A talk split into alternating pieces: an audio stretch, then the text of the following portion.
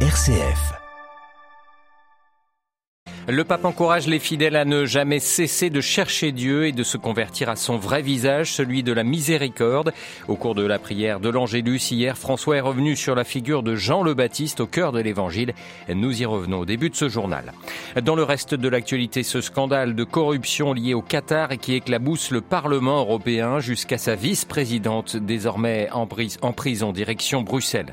Nous reviendrons aussi sur ces nouvelles tensions entre Serbie et Kosovo, sur la joie des Marocains après la qualification de leur équipe pour les demi-finales de la Coupe du Monde, une première pour l'Afrique. Et puis dans notre dossier ce matin, rencontre avec monseigneur Timothy Broglio, le nouveau président de la conférence épiscopale des États-Unis. Il a pour mission d'accompagner les catholiques américains vers le synode, un défi dans un pays polarisé et divisé. Radio Vatican, le journal Olivier Bonnel. Bonjour, même le plus grand des croyants passe par le tunnel du doute. Retour sur la catéchèse du pape prononcée à l'occasion de l'Angélus hier place Saint-Pierre.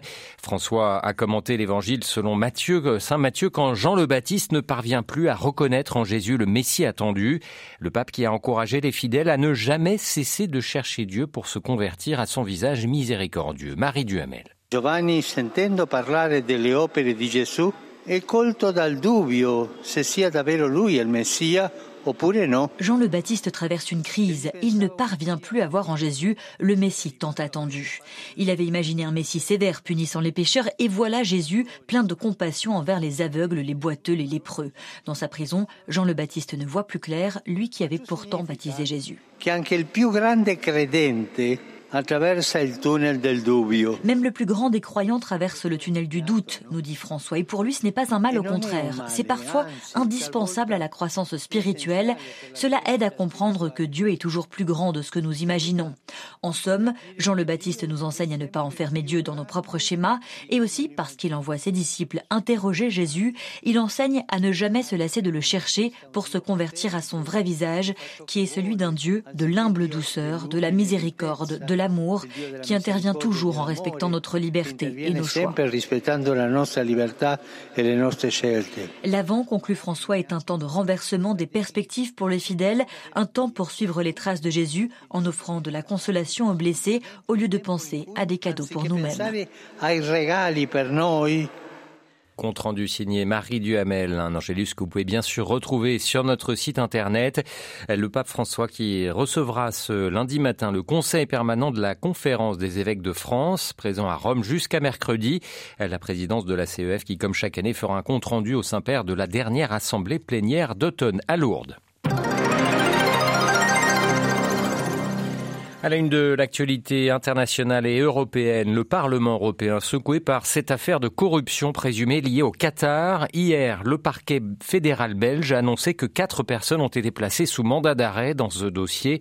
Elles sont soupçonnées d'appartenance à une organisation criminelle, de blanchiment d'argent et de corruption.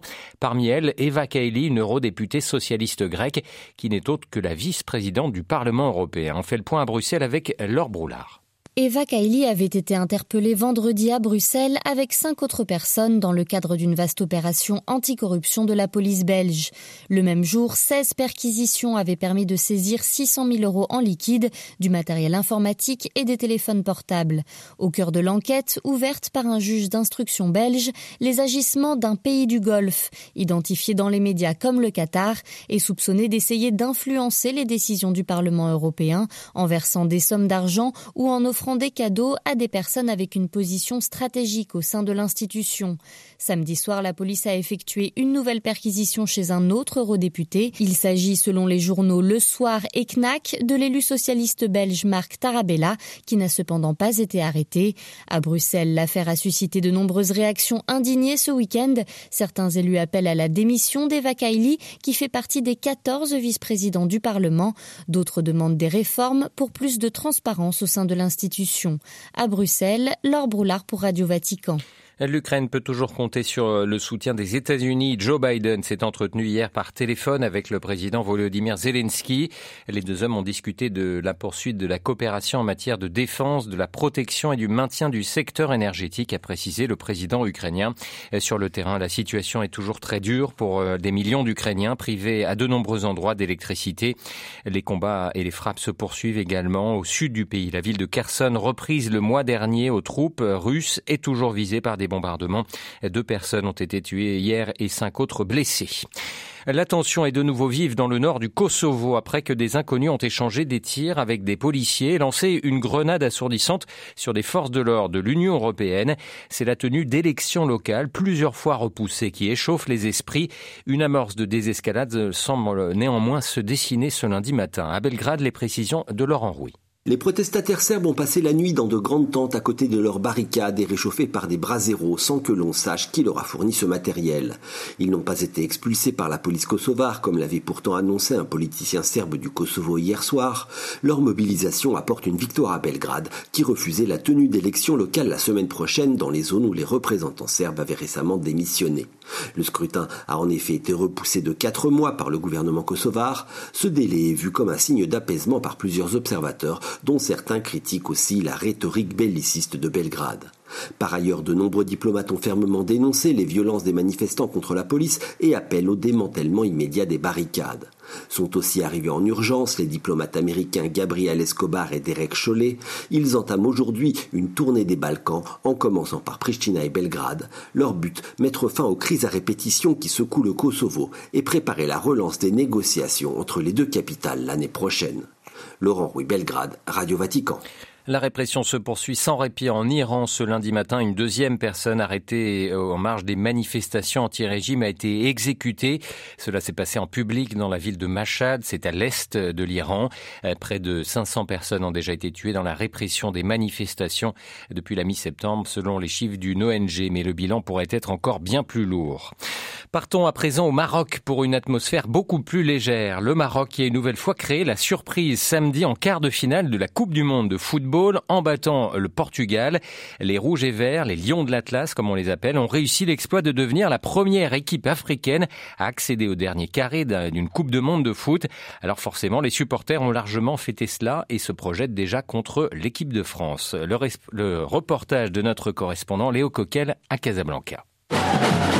Les soirées foot passent et se ressemblent pour les supporters des Lions de l'Atlas. Nouvelle victoire, nouvelle qualification face à un grand d'Europe. Une fierté immense pour Amine, ingénieur de 27 ans. C'était un rêve pour nous pour euh, jouer 7 matchs pendant la Coupe du Monde. C'est un exploit historique. Ça va rester gravé dans nos mémoires. On va le raconter à nos enfants, Inch'Allah. On est parmi les 4 meilleures équipes dans le monde. Pourquoi pas remporter la Coupe? Il ne reste que deux petits matchs à la sélection marocaine pour espérer soulever la Coupe du Monde, mais avant ça, il va falloir affronter la France en demi-finale. Le Maroc peut les prendre, je pense que la France, on peut les prendre. Redouane est venu spécialement de Toulon pour encourager les hommes de Walid Regragui ici à Casablanca. Si le commercial de 38 ans est franco-marocain, son cœur est lui 100% rouge et vert. Mbappé, Hakimi, je sais qu'il le connaît, il s'entraîne avec lui. Donc déjà, je pense que cette technique, il pourrait peut-être les déjouer. On a des vrais lions, on a Amrabat, peut-être qu'on a perdu Seis, mais on a une défense solide. On a Bouno, qui nous sort de grands arrêts. Avec la défense qu'on a, je pense qu'on peut les tenir. Quoi qu'il arrive, le Maroc aura offert à ses fans une grande Coupe du Monde historique pour tout le continent africain. Les supporters, eux, se voient déjà en finale, mais avant ça, il faudra réussir à faire tomber les Bleus, champions du monde en titre. À Casablanca, Léo Coquel pour Radio Vatican.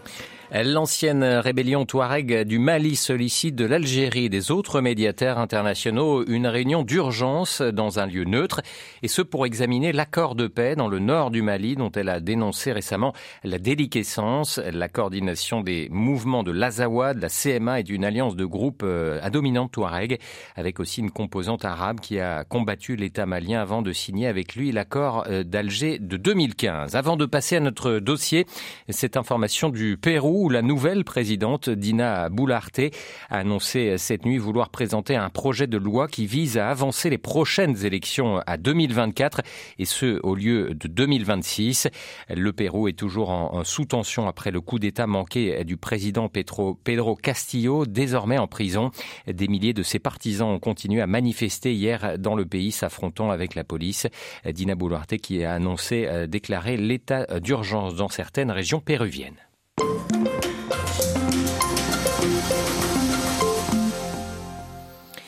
Élu par ses pairs le 15 novembre dernier à la tête de la conférence épiscopale des États-Unis d'Amérique, Monseigneur Timothy Broglio a pour mission d'accompagner les catholiques américains vers le synode. Un parcours délicat au regard du contenu de la synthèse des consultations menées aux États-Unis. Elle est apparue sans concession, notamment déplorant le manque d'unité dans une église divisée. Des positions très différentes émergent sur des questions de théologie, de politique, de relations internes, jusque dans la relation entre les évêques et leurs prêtres. Or, le grand enjeu de ce synode est de surmonter ces obstacles et de parvenir à marcher ensemble, c'est le nom du synode, un défi que n'a pas peur de relever monseigneur Timothy Broglio, le nouveau président des évêques américains et notre invité ce matin. La situation aujourd'hui, je crois, pour l'Église aux États-Unis, il y a le, même problème que la situation politique, c'est-à-dire les gens ne sont pas disposés à écouter les autres. On reste euh, dans sa position et je crois avec l'Église, euh, c'est plus ou moins la, même chose. Et j'espère que le processus euh, synodal nous aide à ouvrir à l'autre, à l'écouter et aussi de, de, marcher ensemble. Ça signifie beaucoup de travail, mais je crois que nous sommes préparé pour, pour le faire. Et il faut, il faut vraiment euh, aller euh, en avant parce qu'on ne peut pas rester divisé comme, comme nous sommes maintenant. Concernant euh, la question sur l'avortement, le pape François a répété dans la revue America Magazine que l'avortement est un crime, mais que ce n'était pas pour l'Église une affaire civile, mais une affaire de pastorale. Euh, quant au débat de donner ou non l'Eucharistie aux pro-choice, c'est-à-dire euh, les, gens qui sont favorables à un choix pour ou contre l'avortement, enfin la liberté de choix, euh, le pape souligne que la question n'est pas celle de la conférence épiscopale américaine, mais celle des évêques à titre individuel. Comment est-ce que vous accueillez ces recommandations? Oui, moi, ça, ça c'est vraiment. Je suis canoniste, ça c'est le, droit canonique qu'il faut respecter. C'est la décision de l'évêque de lieu pour dire euh, la position, ceux qui peuvent euh, recevoir l'Eucharistie et ceux qui, ne peuvent pas. Euh, ça dépend vraiment de, l'évêque de lieu. évidemment, je crois que la question que peut-être il faut souligner, c'est que vraiment la personne qui n'accepte pas l'enseignement de l'Église sur l'avortement ou sur n'importe quelle question doit soi-même ne se présenter à recevoir l'Eucharistie. Vous connaissez bien la curie romaine, euh, notamment euh, en raison de vos précédentes fonctions. Et euh, comment assurer la communion entre l'Église américaine et la curie, et en particulier avec le pape François, alors que certains évêques américains sont allés jusqu'à le dénoncer en personne, ça a été compliqué. notamment en dénonçant sa personne, son magistère sur les, réseaux sociaux. Où on en est aujourd'hui? Je crois que, bah, avant tout, euh, nous voyons le Saint-Père comme, comme un frère, euh, comme notre Père. Et je crois que la majorité des évêques des États-Unis euh, ont cette ont ce désir d'aller avec le, avec le Saint-Père. La difficulté est toujours la polarisation et la, la division, et aussi les réseaux euh, sociaux qui, qui cherchent toujours à, mettre euh, une division entre euh, nous et, le Saint-Père. Même quand j'étais élu président de la conférence épiscopale, on m'a dit que vous êtes contre François. Je dis, ben, ça c'est vraiment des nouvelles pour moi. Hein. Je ne savais pas ça. Et hier, quand je l'ai vu, certainement il n'y avait pas de, de difficulté entre, entre nous nous, nous, ne connaissons pas, très bien, mais certainement, euh, euh, je ne vois pas des, difficultés entre, entre nous. On peut travailler et marcher ensemble. Voilà, interrogé par Jean-Charles Puzolu, Monseigneur Timothy Broglio, le nouveau président de la conférence épiscopale des États-Unis, était ce matin l'invité de Radio Vatican.